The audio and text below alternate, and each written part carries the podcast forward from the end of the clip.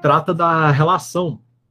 Por exemplo, quando a gente pensa no desenvolvimento tecnológico, isso desde sempre, e a relação da tecnologia com o trabalho, no sentido de que a tecnologia substituindo, por exemplo, funções de trabalho humanas, que é uma pauta que está bem atual, assim, bem recente, embora não seja novidade.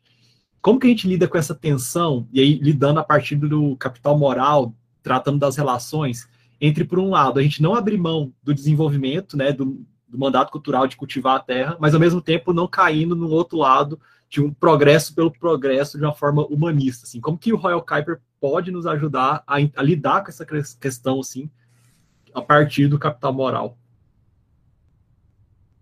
Se é que pode, né? Então, né, eu acho que uma coisa que. Estou pensando aqui. Talvez um ponto que ajuda é a gente não ter uma relação utilitária com as coisas, né? É, então a questão não é você só ser eficiente.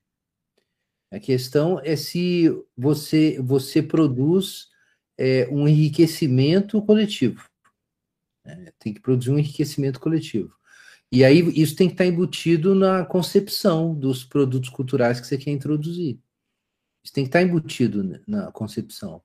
Então, é, quer dizer, isso que você vai criar, essa ferramenta, seja o que for, é, é, a, como é que é a dimensão, como é que é essa dimensão é, do, é, da, dos efeitos sociais disso? Tem que pensar nessa dimensão, sabe?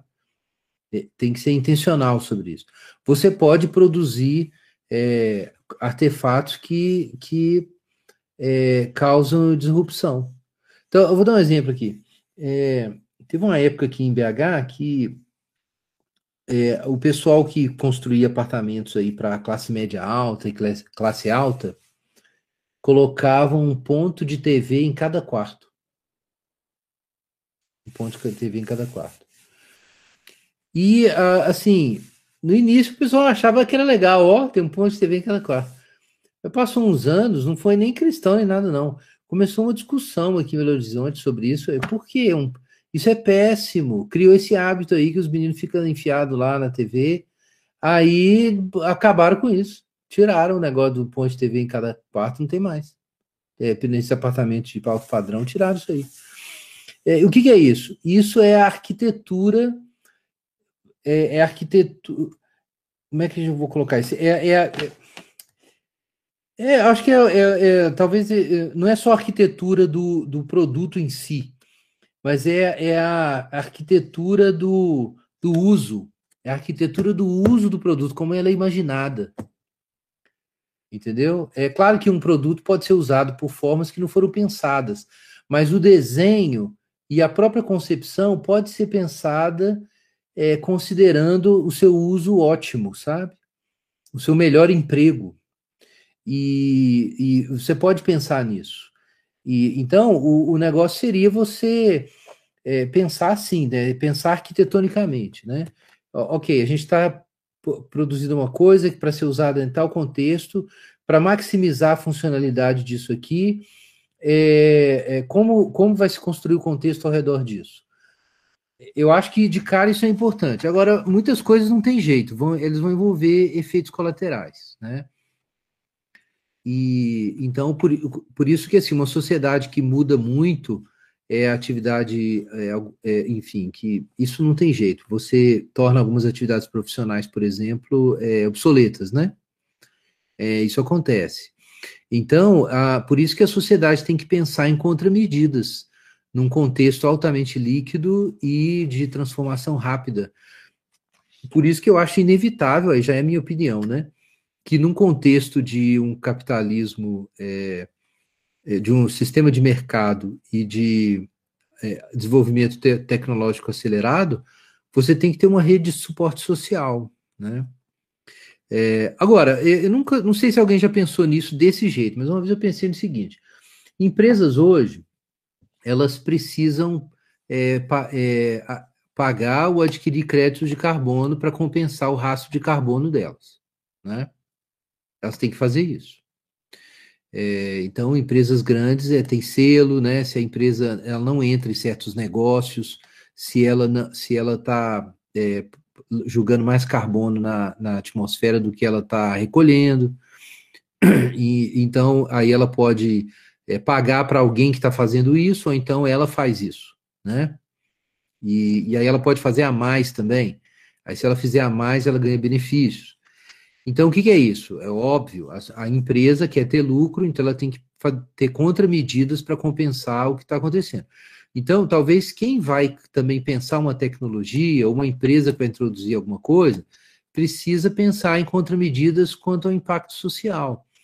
E, e então, ah, isso poderia ser uma boa forma de usar é, Big Data e, e teorias sociais avançadas, é para fazer previsões sobre o impacto social e, e, já pensar nisso. Mas isso é o que eu falei, arquitetura de contexto. Se você está fazendo só um aplicativo ali para usar, isso tem um impacto. Mas você está criando um produto que vai revolucionar uma área, então você devia pensar também de forma re responsável é, nesse sentido, porque tem um impacto social, né?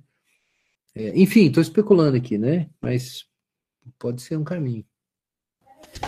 Também porque, geralmente, quando a gente tem esse discurso de é, substituição, né, geralmente já aparece assim, né, de substituição do trabalho humano por trabalho mecanizado. Então, sempre já vem com um juízo de valor, né, de perda de, de trabalho humano ou de trabalhos humanos que eram robotizados por trabalhos mecanizados. Não tem tudo aquilo que a gente falou anteriormente, que é aquela teoria de bens por trás, de, de desenvolvimento tecnológico acompanhado, por exemplo, de teoria de bens, que pode, pode ser acompanhado por uma teoria de bens cristãos que é, mantenha cultivo e presença cristã, que não necessariamente a obsolescência de uma atividade manual por uma mecânica seja uma coisa que possa ser valorada como é, ruim. Não, é um desenvolvimento mesmo, porque o ecossistema todo em torno dela foi mexido, mas foi também desenvolvido, e não só é, afetado e, e, não considerado. É, agora tem um outro lado aí, tem essa discussão que o Fernando Pasquini da BC2 tem levantado bastante, usando o, o, o, o Albert Borgman, perdão, do, do, esse problema do paradigma do dispositivo, né? E quer dizer, você cria processos e tecnologias e tudo que é, você não precisa lidar com a realidade para resolver os problemas. Então, você teria que atuar sobre o mundo para receber certos resultados, e agora você atua sobre a máquina para receber certos resultados e não atua sobre o mundo mais. Então, aí você não se relaciona diretamente com pessoas, diretamente com a terra, diretamente com problemas, você e, e, aí quer dizer você tem uma parede tecnológica assim que vai engrossando entre você e o mundo. E isso acaba aguçando a perda de realidade. Então aí tem uma questão é, psicológica e pedagógica também. Quer dizer se a gente está levando o avanço tecnológico para uma direção em que a gente a superfície de contato nosso com o mundo natural vai sendo perdida é, então isso é um problema né é um problema grave é isso, por exemplo, que, de certa forma, aí para trazer uma discussão que a gente teve no outro contexto, é, a prática mostra que você pode ter é, uma igreja híbrida, mas não uma igreja digital. E é precisamente por isso. É precisamente por causa desse processo. É, então, você pode acelerar e facilitar processos, sim, mas tem um limite, porque você perde a realidade da coisa quando a máquina fica totalmente no meio do caminho, né? Perde ou não perde, Guilherme? Perde ou não perde o negócio? Você viu que ele deu um sorrisinho, né, gente? Quando ele começou no argumento, ele já sorriu, porque ele sabia que ele estava me provocando. Ele estava é. me, tava me, me alfinetando, você viu? Olha lá, ó. Se for híbrida, não, depende. Ela pode acelerar, entendeu? Coisas boas. Mas se, se, se passar do, de um limite é, ótimo e começar a digitalizar, tipo assim, virar uma igreja digital, é, aí não.